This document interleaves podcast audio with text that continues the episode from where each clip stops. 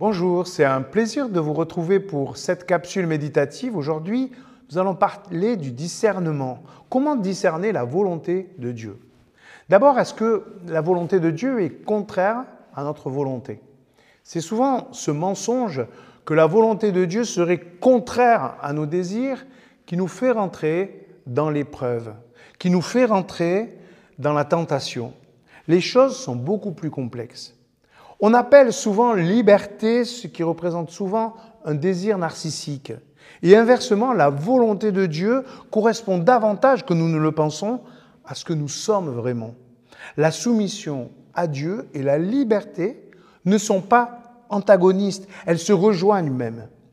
Paul confirme cette vision réconciliée entre la volonté de Dieu et la nôtre dans Galates 5, verset 16. Voici ce que j'ai à vous dire. Laissez l'Esprit Saint conduire votre vie et vous n'obéirez plus à vos mauvais penchants. Car l'être humain que nous sommes a des désirs contraires à ceux de l'Esprit. Et l'Esprit a des désirs contraires à ceux de l'être humain.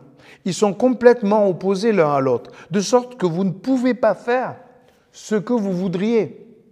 Mais si l'Esprit vous conduit, alors vous n'êtes plus soumis à la loi.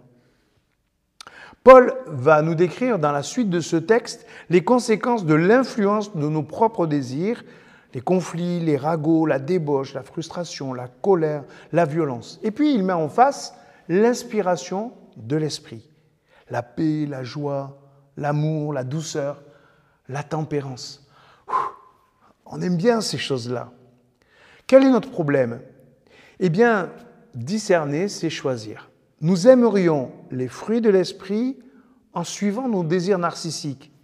Ça ne va pas ensemble. Les fruits de nos, de nos actions révèlent nos intentions. Notre liberté ne peut être qu'inspirée par Dieu. Elle n'est pas si naturelle que cela.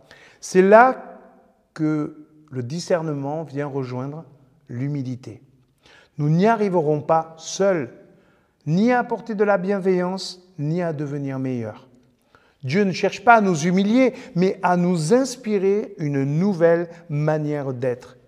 Jacques le dit très paisiblement au chapitre 1 et au verset 5. Si l'un de vous manque de sagesse, qu'il la demande à Dieu, qu'il la lui donnera. Car Dieu donne à tous généreusement et avec bienveillance.